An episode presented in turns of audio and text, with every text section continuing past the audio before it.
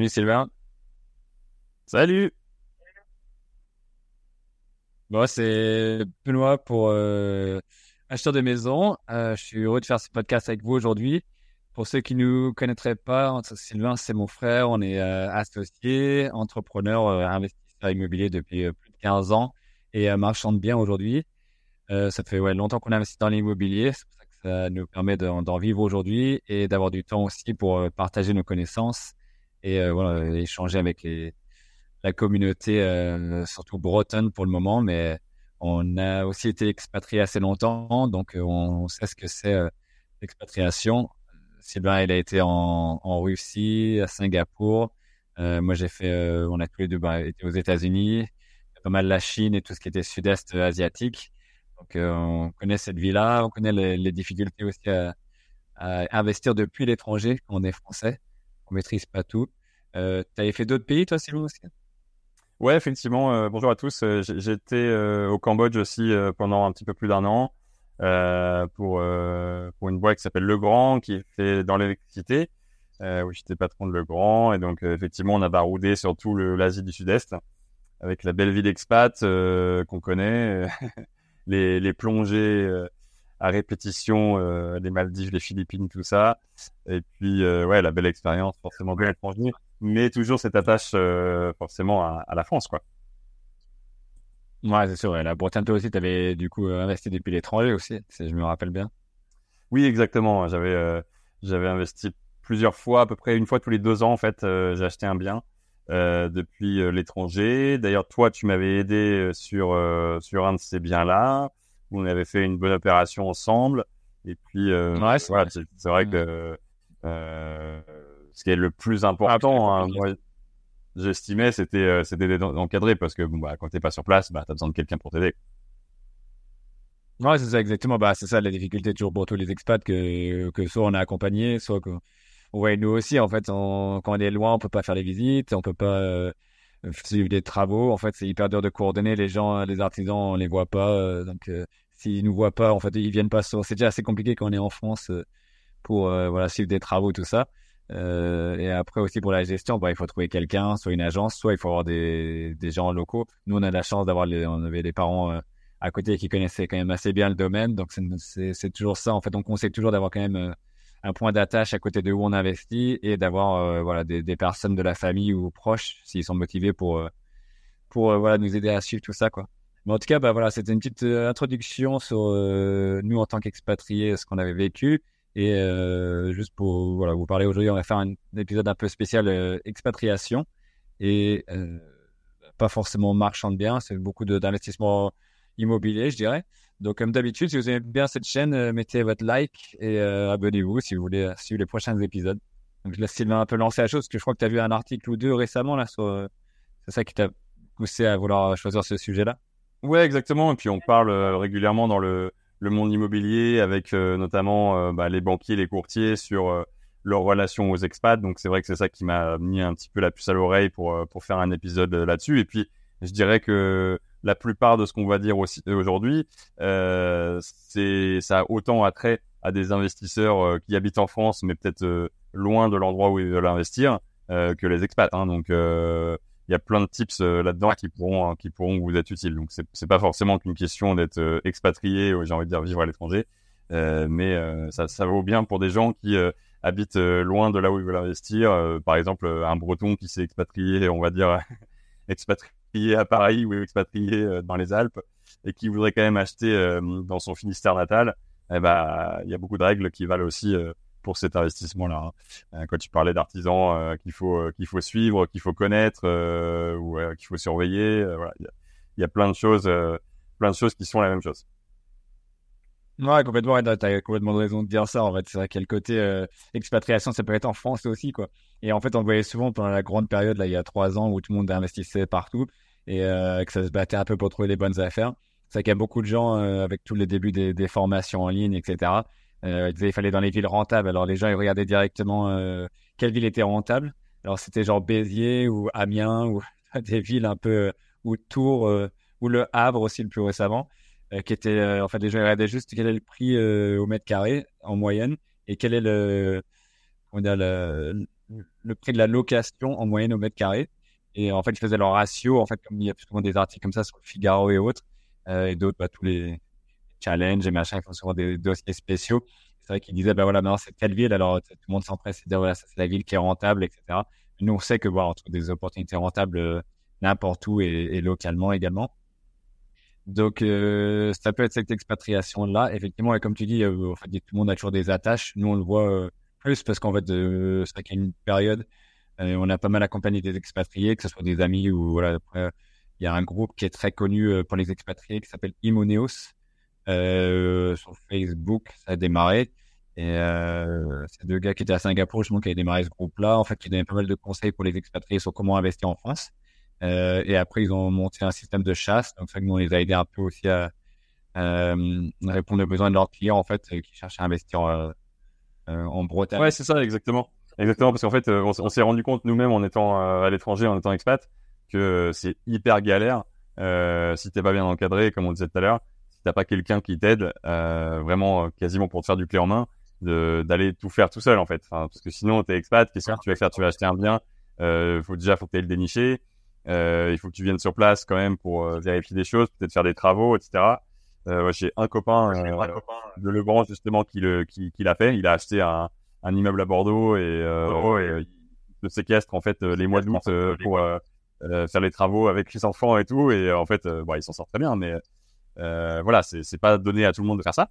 Et donc effectivement, il faut se faire en encadré, c'est-à-dire avoir quelqu'un euh, ben, en qui on peut avoir confiance, quelqu'un qui fait ça depuis euh, quelques années, euh, qui à la fois trouve le bien par rapport à nos filtres, trouve la rentabilité, la rentabilité pardon qu'on souhaite, le négocie, euh, ensuite fasse euh, toute la paperasse et Dieu sait s'il y en a, l'accompagnement avec les banques ou courtiers, le notaire et ensuite ben, la gestion locative, les travaux, etc., etc. Donc tout ça c'est un, gros amas de travail où il faut avoir effectivement une entreprise clé en main ou un chasseur immobilier pour le faire. Et c'est pour ça que bah, on a rejoint un petit peu ce groupe Imoneos pour les aider à chasser, enfin pour aider les les expats qui, qui souhaitaient chasser effectivement en, Bretagne.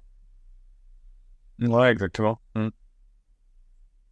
Donc aujourd'hui, en fait, ce qu'on ce qu'on voulait ce qu'on voulait dire sur ce sujet-là, sur le sujet des expats, parce que on a entendu pas mal de euh, de gens dire euh, ah bah non mais finalement c'est pas le bon moment pour investir pour les expats, euh, les banques ne nous prêtent plus, ça, ça, ça, va plus du tout parce qu'avec l'augmentation des taux, etc., etc. Donc on entend beaucoup de bah, fausses informations finalement. et donc on voulait un petit peu rétablir quelques vérités parce que bah, on parle avec des banquiers, des courtiers, ils nous donnent un petit peu plus d'informations. Et on voulait justement enlever ces préjugés et vous donner quelques informations plus vraies et surtout de bah, vrai de d'aujourd'hui, c'est-à-dire du 9 octobre 2023. Euh, Donc c'est peut-être pas valable dans quelques mois, mais ou c'était peut-être pas valable il y a quelques mois, mais maintenant c'est valable en tout cas. Donc euh, ouais, ça continue un peu ça que c'est un peu la prolongation de ce qu'on disait avec euh, avec Simon euh, qui est courtier avec qui on parlait dans un précédent podcast. Euh, c'était de, de, de, dire voilà à l'époque c'était très dur déjà pour les expatriés de se faire financer et aujourd'hui ça, ça, il y a un an s'attendait à se, à se harmoniser avec ce que les banques demandaient aux, Français euh, sur place, quoi. Euh, avec c'était 20% d'apport, etc. Souvent à l'époque minimum. Et maintenant, en fait, il disait que ça devient quand même, même plus dur pour les expatriés, mais en fait, certaines banques revenaient en fait au, au financement d'expatriés, je crois, qui était qui avait un peu abandonné. Ouais. Vous pourrez regarder, euh, écouter notre notre podcast euh, précédent euh, du 5 octobre justement avec notre invité Simon Lebert, qui est courtier Simon Vous aurez un petit peu plus de détails là-dessus et vous verrez qu'effectivement euh, ils sont de nouveau euh, ouverts aux, expats euh, pour, certaines banques, c'est-à-dire que la banque Palatine s'y est remise, le Crédit Agricole aussi, le Crédit Mutuel même aussi, donc il y a vraiment des bonnes nouvelles de ce côté-là.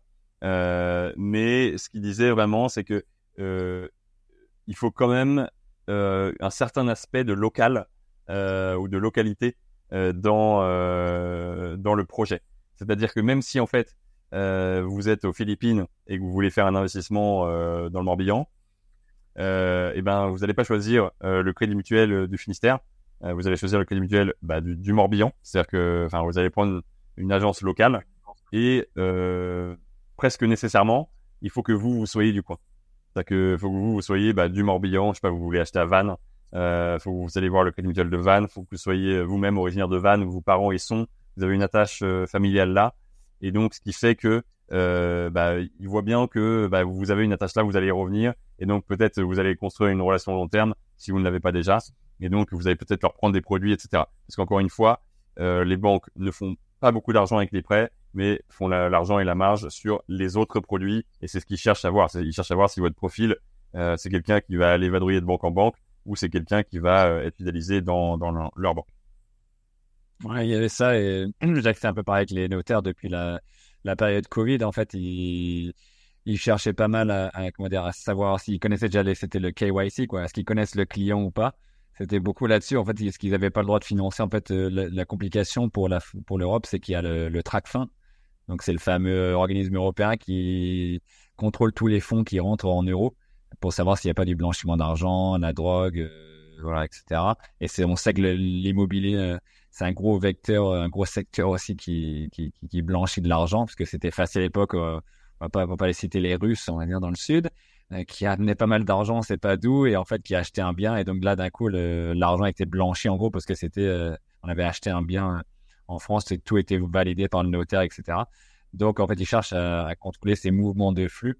C'est vrai que dès qu'il y a des gros euh, mouvements qui viennent de, de, de, comptes étrangers, même si on peut le, on peut comment dire la, traction, on fait des attestations, etc. Ils cherchent à remonter un peu, mais quand c'est des banques étrangères, ben, ils ont ils ont pas la main dessus quoi.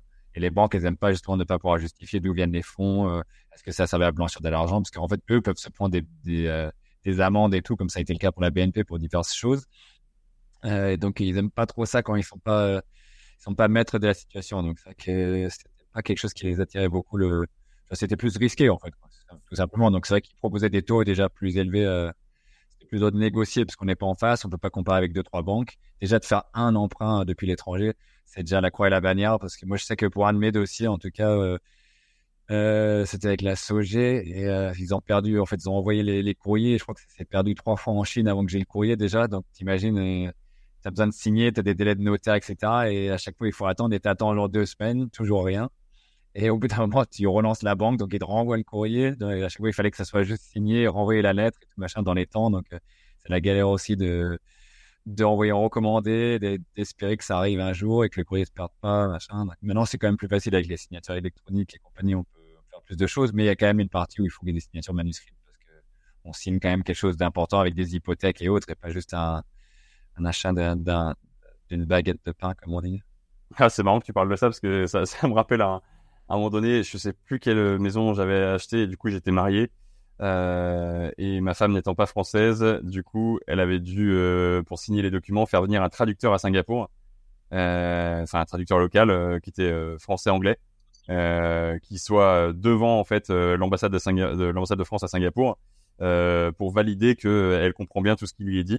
Évidemment, elle comprenait tout. Moi, je pouvais le traduire moi-même, mais pour que ça soit officiel et notarié, quoi. Il fallait qu'il y ait un traducteur qui lui explique en, en deux deux ce qui était mis sur le document pour qu'elle puisse signer le, contrat justement, euh, le contrat bancaire et le contrat notarié, ça nous a coûté 1000 dollars, donc 700 euh, euros, euh, juste pour ça. Alors que le mec, finalement, ça lui a pris un quart d'heure et il a pris un café, il a pris un, gros chèque pour ça. Donc ça, c'était c'était bien énervant. Mais maintenant, effectivement, avec les signatures électroniques, pour la plupart, c'est quand même c'est quand même plus aussi compliqué, on va dire. Ouais, mais il y avait, il y avait effectivement, il y avait déjà, il y avait ça d'une, et en plus après, souvent les, bah, tout ce qui est on le sait, tout ce qui est salaire, euh, fiche de paie, etc., quand, on n'est pas vraiment expatrié, quand on est en contrat local, bah, tout est en, écriture aussi locale et en monnaie locale. Donc, il fallait déjà faire traduire tous ces documents-là, rassurer la banque sur l'équivalence des, du salaire, etc. Donc, c'est quand même, euh, ouais, on, on, va dire qu'on regarde la réalité de la chose, ça a l'air d'être un peu la misère pour, pour y arriver, mais bon, ça se fait quand même pas mal, en fait, pour celui qui est un peu organisé. Euh, ça se traduit bien, en fait, on a les taux de change, etc., moyens, euh, on peut voilà, c'est comme tout. En fait, il faut monter un dossier bancaire qui est solide. Moi, j'ai déjà vu plusieurs expats euh, faire faire ça très bien. En fait, en toujours pareil avec un beau dossier bancaire, un beau PowerPoint qui explique tout. En fait, qui résume. C'est toujours pareil. L'idée, c'est de, simplifier les choses pour le banquier, qui comprenne bien et que ça soit très très simple pour lui euh, à expliquer aussi à son N plus 1, N plus 2. Parce qu'en fait, eux, ils veulent des choses simples. C'est vrai que dès que ça devient un peu compliqué, en fait, surtout là, il y a une période bah, après Covid où il y avait tellement de dossiers qui passaient dès qu'il y a un truc qui sortait un peu du lot, qui était un peu compliqué, euh, il le mettait de côté direct et c'était euh, next. Il mettait sur la pile d'attente et euh, bon, tu peux être sûr que tu peux, pas être financé quoi. Donc ça revient toujours aux mêmes fondamentaux de faire un, bon dossier bancaire. Ouais, exactement. Et justement, ça, fait une bonne transition avec nous, ce qu'on fait finalement. On, on, a rejoint ce groupe Imoneos qui donc nous envoie des personnes, des expats qui, qui, cherchent à investir. Et donc, dans l'accompagnement de ces expats, il y a notamment bah, cette création, on va dire cette amélioration des dossiers bancaires, parce qu'on en sait quelque chose. Déjà, on travaille nous-mêmes avec des, courtiers qui sont qu'on met en relation avec euh, euh, nos, expats, et donc ensuite, bah, on aide à faire le, montage du dossier euh, bancaire.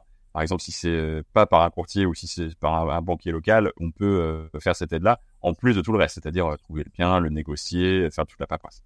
Donc ça, ça fait partie de nos services. Ouais, c'est ça exactement. Bah, je parlais avec quelqu'un aujourd'hui justement et, euh, et là-dessus, sur des, un peu les retours des expatriés qu'on avait aidés, et c'est vrai qu'ils étaient très contents euh, de, de, ça, parce que souvent ils sont un peu laissés euh, à l'abandon. Soit ils sont obligés de faire des choses clés en main, donc il y a plusieurs sociétés qui font ça, mais ça, ça mange euh, assez rapidement la marge et, et la rentabilité du projet. Euh, soit voilà, il faut que la famille elle s'implique beaucoup. En fait, il n'y a pas de secret quoi. La, la pierre c'est intéressant et tous les expatriés veulent avoir un investissement dans la pierre pour leur retraite ou pour revenir un jour en France. C'est souvent ça la, l'idée. Comme, euh, aussi, comme on disait, que ça peut être comme les gens à Paris, euh, ils travaillent à fond, ils veulent avoir au moins une petite maison de vacances où ils peuvent venir de temps en temps et ils se disent, bah, quand ils arriveront à la retraite, euh, nous, on en connaît plusieurs dans le secteur du golfe du Morbihan. C'était typiquement ça, quoi. Ils travaillaient beaucoup et après, leur seul rêve, c'était de pouvoir prendre la retraite au bord de la mer dans le, dans le golfe du Morbihan, quoi. Donc, c'est vrai que nous, on a pas mal, euh, dire, accompagner des gens pour, pour faire l'ensemble que ça va de effectivement trouver le bien, euh, structurer le montage, comment on va le déclarer, etc. C'est plein de choses qui, qui stressent un peu tout le monde. Donc, c'est un accompagnement global. Et après, derrière aussi, euh, la gestion, des fois, pendant un moment, on a fait. Et c'est vrai qu'aujourd'hui, on le fait beaucoup plus euh, pour parler concrètement. En fait, maintenant, on a quand même beaucoup resserré, en fait, ce service-là. On le fait beaucoup moins que pour des gens qui nous sont vraiment recommandés avec qui on avait déjà travaillé. Mais en fait, on va plus euh, chercher à proposer aussi les produits que nous on a en tant que marchand de biens en fait. Ça fait un une bonne apport de, d'une certaine clientèle qu'on peut accompagner. Et parce que en fait souvent c'est des biens où euh, soit nous on garde des lots soit c'est on a vraiment la connaissance et l'historique dessus. Donc on peut les accompagner aussi pour la gestion et ça rentre dans le cadre de, de, de, ce qu'on fait globalement on va dire. Donc ça c'est c'est ce que je, je disais justement. Bah c'était typiquement c'est une comptable Aujourd'hui, elle me disait, bah, c'est super parce que c'était un des clients qu'on avait en commun. Elle disait, moi, justement, on cherche euh, à proposer, il y a plein de gens qui, se tournent vers eux pour savoir dans quoi ils devraient investir, parce qu'ils savent pas dans quoi investir. Mais ils veulent investir dans, le, dans la pierre parce que, bon, tout le monde sait que c'est ce qui est le plus intéressant et c'est du tangible surtout, et c'est pas des actions. Toi, il disait pareil, les, SCPI, euh, c'est beaucoup de, de, bureaux et de commerce, on sait que ça va euh, peut-être un peu se casser la gueule. Euh, disait aussi de toutes les autres euh, actions. En fait, on, on, dit aux gens de d'investir, euh, voilà, un peu, euh, genre, ils savent pas comment euh, donner de conseils, on va dire. Et, et pareil pour pour l'habitation, en fait, ils, savent qu'il y a quelques boîtes qui vont faire défaut, ou même dans le marchand de biens, hein, ils savent qu'il y a beaucoup de crowdfunding. c'est beaucoup de promotion immobilière. et donc, tous ces projets-là, en fait, pendant la période où ça marchait bien, où le marché était à fond, donc ils pourraient redonner du 10, 11% à leurs investisseurs. Maintenant, aujourd'hui, quand beaucoup de boîtes commencent déjà à faire faillite, euh, c'est toujours la question de dire est-ce que en tant que comptable aussi, est-ce qu'ils vont proposer à leurs clients d'investir là-dedans quand euh, ça, ils peuvent se brûler un peu les doigts quoi, en se disant ils savent pas non plus eux où ça va aller. Si les gens ils perdent leur capital, bah voilà. Donc en fait, en résumé, elle disait aussi vu de l'accompagnement que nous on avait déjà fait, et en nous connaissant, elle disait euh, c'est super bien d'avoir genre de vous avoir pour pouvoir proposer ce genre de produit parce qu'il a régulièrement des demandes de personnes et elle ne sait pas vers qui les orienter parce qu'on ne sait jamais dans ce domaine-là qui sont les charlatans, qui sont là depuis longtemps, euh, en qui faire confiance finalement. Euh, parce qu'il y a des gens, on sait sur les Pinel, ils annoncent des, des, des, loyers très très hauts. Après, dans la réalité, ça n'arrive pas. Après, ils vendent à un prix de marché très haut. Après, une fois qu'on va les revendre après les neuf années de déduction euh, fiscaux, ben, on sait qu'on revend 30% moins cher, par exemple. Euh, plein de choses comme ça qui font que finalement l'investissement initial n'était pas intéressant. Donc, euh, ils veulent pas que les, leurs clients se retournent vers eux. Donc, il faut trouver des, voilà, des sociétés euh, locales plus réputables, voilà, qui cherchent à, à, à, maintenir leur euh, réputation comme nous pour proposer des produits intéressants et que tout le monde y soit gagnant en fait dedans. Quoi. Ouais, exactement. Ouais, t'as complètement raison. Et d'ailleurs, ça me fait penser maintenant que tu rentres dans le concret du Pinel, etc. toi, dans ton expérience euh, avec euh, justement les expats, euh, qu'est-ce que tu penses c'est la meilleure solution pour un expat aujourd'hui qui voudrait investir? Alors je, précise que quelqu'un qui veut qui veut racheter une résidence principale en Bretagne, ça, on, on va pas faire parce que les résidences principales, les résidences secondaires, il y a toujours une question d'émotivité. On peut cocher toutes les cases qu'on veut. Si le mec, finalement, euh, c'est pas son coup de cœur, bon, bah, c'est pas son coup de cœur, quoi. C'est vrai que ça, c'est, pas quelque chose qu'on fait forcément, mais de l'investissement locatif, ça, on fait. Et donc, dans l'investissement locatif. Ouais, non, mais surtout la résidence principale, on avait essayé de le faire aussi pour plusieurs personnes. Mais en fait, déjà, en étant sur place, en fait, souvent, on voit avec les clients qu'on avait aussi, en fait, on commence avec des critères et à la fin, si on achète quelque chose qui est complètement différent. Quoi. Ouais, c'est clair. Les gens ils veulent jamais être en ville, ils veulent euh, une maison avec plein de terrain, euh, tranquille, sans vis-à-vis, sans machin. Et en fait, finalement, ils se rendent compte que bah non, ils vont être seuls. Euh, en fait, ils préfèrent avoir un peu de, de, gens autour. Et ils veulent pas tant de jardin parce qu'en fait, c'est beaucoup d'entretien. Et pareil, pas trop une, grande maison parce que ça, ça faire beaucoup de, de nettoyage et, il pareil, il faudrait partir comme ça. Donc, c'est sûr que. en fait, donc la recherche tout le temps et donc, du coup, nous, on perd un temps monstre pour juste comprendre ce qu'ils veulent. Ouais. Savent pas ce qu'ils Donc, pour l'investissement locatif, par contre, c'est des chiffres. Donc, c'est beaucoup plus simple, on va dire. Enfin, moins, moins compliqué, moins trituré. Et donc, toi, tu, tu as ouais, c'est, ça reste la LMNP la meilleure solution ou c'est quoi la meilleure solution?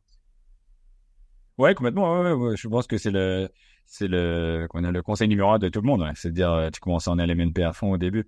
Et même, c'est ce que bah, dans le groupe Imeneos, ils poussent beaucoup là-dessus. Euh, mais la, la, la seule limitation et le problème pour les expats, notamment, c'est que, tu sais, il y a la règle où il faut pas dépasser 50% de, de son, euh, de son salaire. Ouais ou de ses revenus. Je sais pas comment on dit. Je suis pas trop l'habitude des salaires et de et du prélèvement à la source et de ces choses-là. Ça, c'est pas ma spécialité. Toi, tu connais mieux tout ça que moi. Mais en gros, euh, bon, tu dois pas dépasser euh, euh, ton salaire en fait en tes revenus à l'MNP. Ou en fait, il y a l'autre règle ou de 23 000 euros. Donc, c'est ce qui s'applique aussi au LCD maintenant. Mais pour les expatriés, du coup, les, en fait, la plupart des expatriés sont pas payés en France. C'est très très rare en fait. moi, je sais que j'avais une partie en France, donc on pouvait le, faire comme ça. Et euh, souvent, en fait, les gens sont en contrat locaux. Donc, en fait, il n'y a rien qui est déclaré en France en, tant que salaire. Donc, en fait, on est limité tout de suite à 23 000 euros. Et en fait, quand on fait euh, même que ce, soit 3, 4 appartements ou un petit immeuble de rapport, on est très rapidement, en fait, à la limite des 23 000 euros, quoi. Donc, en fait, ça dépend. Il y a deux profils. En fait, j'ai fait, euh, pardon, on a tout un, d'une partie un peu de, de, formation aussi qui est là-dessus, en fait, en disant, hum, qu'est-ce que les gens cherchent à faire aussi, c'est quoi leur but à la base. Euh, certains, en fait, comme je disais, c'est nous, c'est ça le notre dada, c'est de comprendre dès le début, c'est quoi qui, qui drive les gens, c'est quoi leur moteur. Euh, est-ce qu'ils cherchent à juste faire une retraite? Est-ce qu'ils veulent euh, ils un complément de retraite quand ils reviendront? Puis ils auront peut-être rien vu qu'ils n'ont pas cotisé en France tout le temps s'ils n'ont pas fait le, le, CFE par exemple. Ils n'ont pas cotisé au CFE. Euh, est-ce qu'ils cherchent juste une résidence qu'ils peuvent louer maintenant? Ça couvre les charges. Et après, euh, à la retraite, ben, ils vont pouvoir revenir, ils auront une base en France où eux peuvent vivre. Est-ce qu'ils veulent euh, vraiment devenir un gros investisseur immobilier comme nous, on, l'a fait depuis l'étranger? C'est plus rare, mais ça se fait aussi. Du coup, nous, on en est l'exemple. Euh, moi, je sais que j'avais acheté donc un premier immeuble de rapport de, de 7 lots depuis l'étranger. Et c'est là aussi d'avoir la famille à côté, ça a aidé. Et bon, après, toutes les vacances sont souvent passées. heureusement qu'on a beaucoup de vacances, mais beaucoup de vacances étaient passées aussi à gérer ça euh, les travaux et le chantier. Et après, j'avais vite enchaîné sur un autre bien encore plus gros. Et donc, c'est se fait. Mais euh, voilà, c'est ça qu'il faut avoir de, de l'aide aussi pour déjà trouver le bien, euh, toutes les démarches administratives, etc. Ouais. Euh, et du coup, j'ai perdu mon fil de, de pensée, mais c'était ça en gros. Non, que tu dépasses à 3 000 euros, tu deviens un vrai investisseur ou est-ce que tu fais juste, voilà, c'est sur le côté, etc. Donc ça, c'était un des, des quand même. Euh, la, la, plupart des gens, c'est quand même des, des, des, gens qui veulent euh, euh finalement euh, avoir euh, la fameuse liberté financière, c'est-à-dire avoir plein d'appartements qui soient un peu en autogestion, qui sont loués en meublé à l'année, et, et, comme ça, ils pourraient presque ne pas travailler et avoir un gros revenu une fois que une fois que tous les crédits sont remboursés, quoi. Donc nous, on... Ah, tu vois, moi je dirais pas le pour, pour te pour pas confirmer là-dessus. Moi je dirais plutôt le contraire. En fait, quand on est expatrié, on va pas chercher vraiment à être libre financièrement parce qu'on a un gros salaire, en fait, on, on vit bien. Après, c'est plus un petit complément. On pense à la retraite à long terme. On se dit, on veut pas revenir avec rien et, avoir vécu une grosse vie. Après la retraite, on est, on vient dans la misère, entre guillemets, ou avec le minimum. Donc, c'est, les gens, ils pensent pas forcément ça. C'est plus en France où, ceux qui sont vraiment férus d'immobilier, ils se disent, je veux ma finance, mon indépendance financière et essayer de pas travailler ou, ou d'avoir le choix de pas trop travailler, etc. Mais en tant qu'expatrié, euh, c'est un peu, c'est un peu plus rare. Ouais, c'est vrai que c'est vrai que moi, j'ai eu beaucoup de jeunes en fait dernièrement, et eux, c'est vrai que quand ils viennent de partir de France pour l'étranger avec un, premier gros salaire et tout, ils disent ouais, je vais investir, etc. Donc il y, a, y, a, un petit peu de ça, c'est vrai. Euh, et ce qui est l'avantage en fait de la MNP, hein, on disait, donc pour ceux qui savent pas ce que c'est, c'est la location en meublé non professionnel.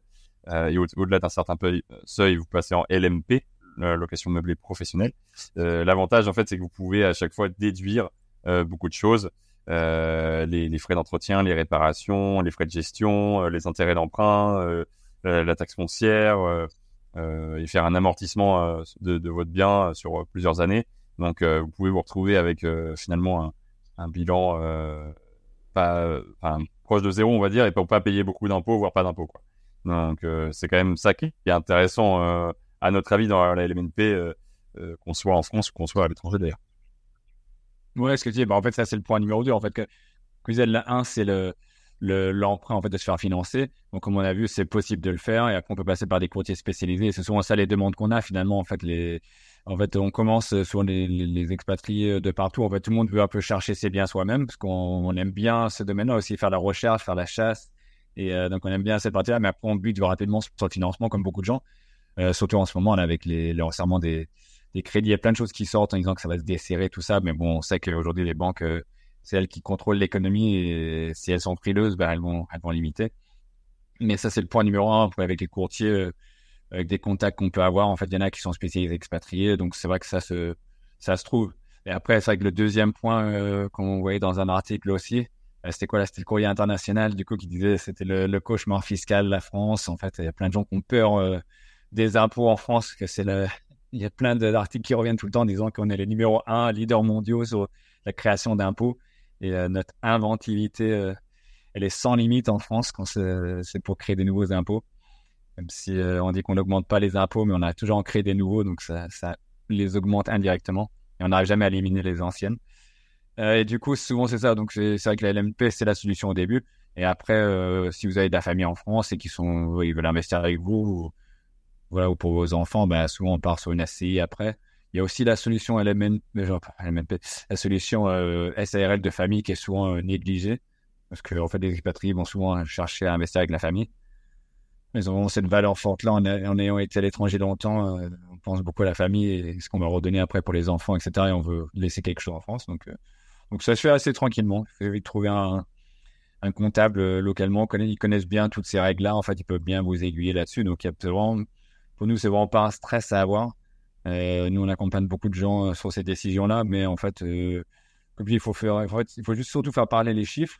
En fait, on voit rapidement que c'est pas si stressant que ça et que si on a un bon comptable, bah, lui, il explique comment ça marche et, et c'est pas plus compliqué que ça. En fait, on prend la bonne décision. C'est bien d'être un peu euh, aware de toutes ces choses-là pour être sûr que voilà, la personne nous conseille les, les bonnes choses. Qu'il y a aussi des comptables qui sont pas forcément spécialisés en, en immobilier. Donc euh, voilà, pour et pas forcément toujours en LMNP bizarrement, mais euh, voilà, moi d'être au courant un peu de, des options euh, pour être bien conseillé. Complètement, complètement. Et avant de, terminer, je voulais te poser une question s'il y avait des, des, gens qui n'étaient peut-être pas éligibles à ce service, des pays par exemple où on est expatrié, ou c'est même pas la peine de penser à investir en France parce qu'on est, je sais pas moi, en Iran ou ailleurs. Est-ce qu'il y a des pays qui sont, voilà, on va plus facile ou plus difficile que d'autres euh, pour, pour investir euh, depuis où il faut investir? Ouais, carrément. Ouais. Bah, ouais. Je pense que d'une, c'est ça va de soi en fait. C'est l'Europe euh, déjà, c'est déjà plus facile parce qu'on est en euros, donc on a la monnaie commune en fait, et il y a quand même pas mal de de de, pactes sociaux ou de conventions fiscaux entre les différents pays. Donc ça rend la chose déjà beaucoup plus facile pour la banque, ça la rassure. C'est voilà, elle a, elle a, plus la main dessus et souvent on est, en fait dans des filiales de groupes français en fait aussi. Donc, euh, ce qui fait que voilà, c'est pas du chinois on va dire pour les banques. C'est sûr que les pays comme euh, comme la Chine, si on, on, a des genre des fiches de paye en, chinois, on sait que c'est beaucoup plus contrôlé, le, les changes sont contrôlés, tout ça. Bon, c'est plus compliqué. Bon, nous on a réussi, mais euh, c'est plus compliqué. Il y a des pays, c'est sûr, genre l'Iran, comme tu disais, je crois que la BNP, tout ça a été sanctionnés là-bas aussi et aux États-Unis. Donc en fait, ils, ils, y vont plus, ils prennent plus le risque. Euh, carrément, si on est genre US personne, on est déjà fiché à la base. Allez, comme moi.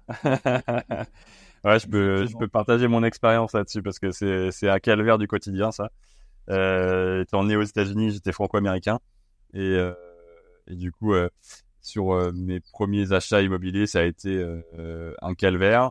après, j'ai en étant expat, donc j'étais à Singapour, donc c'était encore plus compliqué parce qu'il y avait l'expatriation plus le fait d'être un US person, c'est-à-dire une personne de résidence américaine. Alors pourquoi est-ce que c'est compliqué? Parce que si vous êtes américain, voilà, vous avez ouais, moi j'ai vécu 10 ans aux États-Unis, de 0 à 10 ans. J'ai jamais travaillé un jour de ma vie aux États-Unis, j'ai jamais bossé pour une entreprise américaine.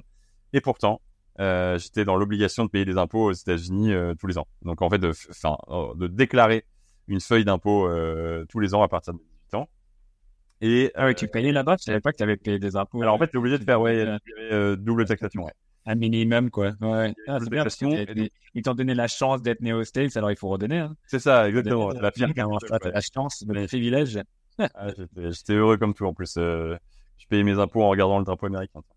Et euh, en fait, quand j'ai compris ça, parce que j'ai mis vraiment des années à comprendre euh, euh comment ça se passait, j'ai compris en, en, appelant même le fisc américain, hein, parce que au bout d'un moment, j'avais pas les infos, euh, que c'était à partir de 100 000 dollars annuels euh, que tu, étais doublement taxé. C'est-à-dire que en fait, si, étais, tous tes revenus étaient en France et que tu gagnais, je sais pas moi, 60 000 euros par an, euh, eh ben il n'y avait pas de problème. Tu déclarais euh, zéro, quoi. Tu déclarais pas de revenus, etc. Mais à partir de 100 000 dollars annuels, et bon, bah à un moment donné, ça, vient quand même vite. Euh, là, tu as double taxation. Donc au prorata, machin. Donc euh, ça, c'était chaud. Et quand j'ai compris ça, là, j'ai euh, j'ai fait une renonciation de nationalité américaine après. Donc j'étais à Singapour à l'époque. Et donc là, j'ai fait une renonciation. Comme ça, j'étais plus embêté. Je le suis quand même tous les jours euh, avec euh, mes banques locales, la CMB notamment, qui chaque année m'envoie une auto euh, un fichier d'auto-certification fiscale. Euh, donc, on vous affichez comme une personne américaine parce que bah, je suis né aux États-Unis. et chaque année, ils me renvoient le truc. Je sais pas pourquoi, ils ont toujours pas compris. Mais chaque année, ils me renvoient ce que vous payez, enfin, vous êtes résident fiscal américain, etc. Et donc, je suis obligé de leur leur attacher ou leur joindre plutôt ma renonciation, mon document attestant ma renonciation de, de citoyenneté américaine. Parce qu'en fait, ce qui se passe, c'est que si vous êtes euh, euh, américain et que vous n'avez pas, par exemple, payé vos impôts euh, aux États-Unis, alors l'IRS, donc le fisc américain, peut venir chercher et ils ont priorité. Ils peuvent aller chercher votre argent sur vos comptes français. Donc c'est ça la loi FATCA, FATCA, qui vient de Donald Trump depuis 2016 et en fait, eux, ils ont priorité sur, par exemple, vos remboursements de crédit bancaire en France. Donc c'est pour ça qu'en fait, un crédit mutuel, par exemple, ils veulent jamais vous prêter de l'argent parce que bah, le jour où vous avez un crédit à rendre, mais que le fisc vous prend euh, en amont, bah, c'est eux qui se font avoir, quoi. Donc du coup, ils veulent pas vous prêter. Ouais, c'est complètement ouf ça. Et c'est là où les Américains sont forts. Ils, arrivent, ils ont leur main dans toutes les poches, quoi. Ouais, c'est le droit de préemption avant. Et après, c'est vrai qu'il y a la Suisse aussi. À un moment, euh, c'était assez compliqué. Nous, on avait un client récemment aussi euh, pour ceux qui sont euh, frontaliers, bon, ça va encore, mais même eux, des fois, c'est compliqué parce que le salaire, il est payé en Suisse et ils sont, bon, ils sont mieux payés, mais euh, c'est pas la même monnaie et pas les mêmes règles, etc. Et les Suisses sont très protecteurs là-dessus, donc faut pas les euh, piocher dans les salaires, tout ça, j'imagine. Donc, t'as, ouais, t'as certains pays où c'est un peu plus compliqué, effectivement. Mais après, voilà, on, on, on balaye les points un peu négatifs, mais euh, d'investir depuis l'étranger en France, c'est quand même très intéressant parce que justement, voilà, on sait que la France est assez stable. Euh, on a la protection, par exemple, des 100 000 euros sur chaque euh, compte bancaire. Euh, on sait que la pierre, ça bouge pas beaucoup. En fait, c'est pas comme dans certains pays où ça va dès qu'il y a une crise, ben, ça chute d'un coup la valeur. Ou comme aux States, en fait, régulièrement, en fait, des, as des trucs en Floride acheter un euro. Donc, il y a toujours des, schemes là-dessus où les gens, ils, vendent ça. Je suis sûr que ça arrive en ce moment, là. Et dès que la prochaine crise arrive bientôt, on sait que, hop, y a toutes les valeurs de tous ces biens-là chutent d'un coup.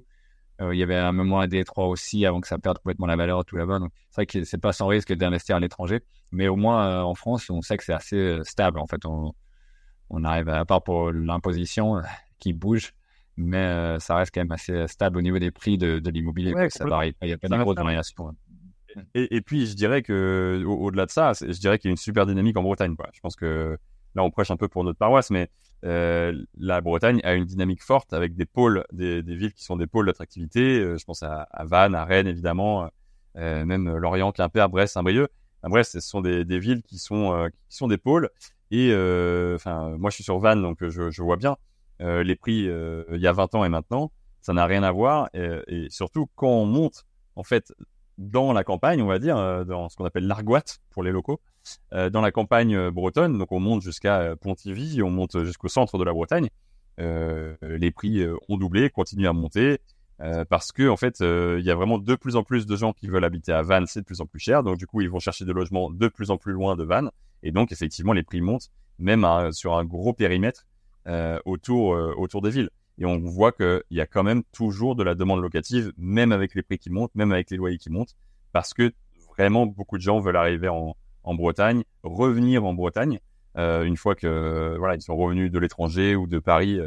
D'ailleurs, Paris c'est un peu l'étranger pour nous, mais c'est un peu la même chose et ils reviennent et ils reviennent pour travailler et euh, ils sont prêts à accepter de, vivre un petit peu plus dans les terres. Donc c'est là où on, voulait dire que euh, oui, il y a une attractivité en, pardon, en Bretagne, euh, même dans les dans des recoins un petit peu plus perdus. Il faut surtout pas hésiter à s'aventurer. C'est là où on va aller chercher un petit peu plus de marge et il n'y a pas de doute en fait sur euh, la possibilité de faire du locatif.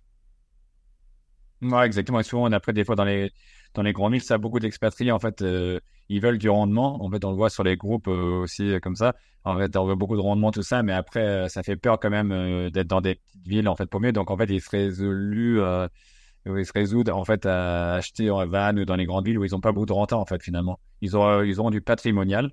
Et en fait, c'est ce qu'on se rend compte. En fait, souvent, les gens ils viennent en disant, bah, je veux du 10% de renta, je veux ci, je veux ça. Et après, petit à petit, ça, ça, ça, ça bifurque aussi sur ce côté-là, mais pas forcément pour dire je trouve un, truc moyen entre les deux, en fait, mi-patrimonial, mi-rendement, mais c'est souvent soit l'un, soit l'autre. Comme tu disais, les jeunes veulent du, du rendement parce qu'ils ont vu, euh, ils ont, ont été bercés, en fait, à ces formations immobilières où il faut du rendement pour que ça rapporte, etc.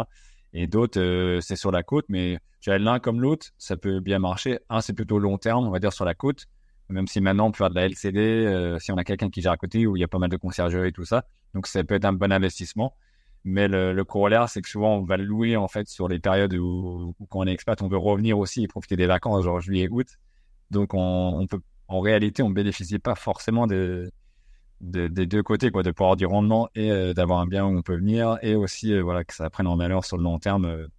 ça personne peut le prédire, on va dire. Exactement.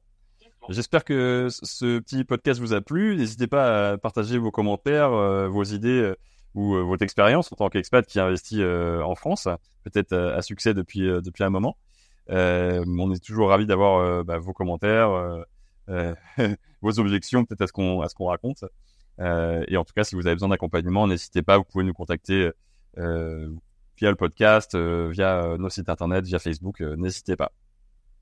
Ouais, voilà. Après, comme vous savez aussi, on propose, euh, bah, nous, en tant que marchand on essaie de faire pas mal de, projets comme ça où on propose aussi à des expatriés.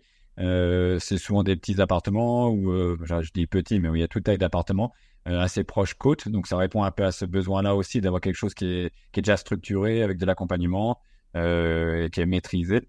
Euh, pas des budgets forcément énormes parce que voilà, des fois, c'est même des choses qui peuvent être achetées cash, même si c'est pas l'intérêt de l'investissement immobilier. Mais euh, voilà, on peut vous accompagner sur toute la, sur toutes ces choses-là. Et après, l'autre aussi, aussi pour les gens qui réfléchissent à devenir marchand de biens ou qui veulent changer de voie ou qui ont déjà investi et que ça les intéresse, euh, on propose aussi des solutions là-dessus pour euh, devenir marchand de biens. Euh, parce qu'en fait, des fois, on voit que des, des tendances à l'étranger, en fait, ça bouge assez vite. Comme disais, la différence de la France, nous, tous les pays asiatiques, on voit du jour au lendemain, en fait, ça peut être une grosse crise. Plein de gens qui perdent leur emploi ou ils se font rappeler en France euh, euh, du jour au lendemain, en fait parce que ça marche beaucoup moins fort. Et donc, les, les premiers budgets, souvent, euh, c'était de, de, sucrer un peu les, voilà, tout ce qui était filiale étrangère. Et donc, en fait, quand on vient en France, on n'a pas envie, on se retrouve un peu souvent dans des positions un peu de placard, en fait, quand on vient, parce qu'on n'a pas toutes les connexions, les, réseaux et tout ça du, du QG. Donc, euh, nous, c'est un peu, c'est un peu ça aussi. On s'est dit, ben, on passe à autre chose. Et euh, si, si l'immobilier vous passionne, ben, vous avez déjà un contact, un point d'entrée pour, pour en discuter et voilà, voir un peu votre projet de, de, de, de vous lancer dans l'immobilier quoi, avec nous. Ouais, et de la fin. ouais, n'hésitez pas à nous contacter et puis bah, on vous dit euh, à la semaine prochaine pour un nouveau podcast. À bientôt. Bonne journée, à bientôt.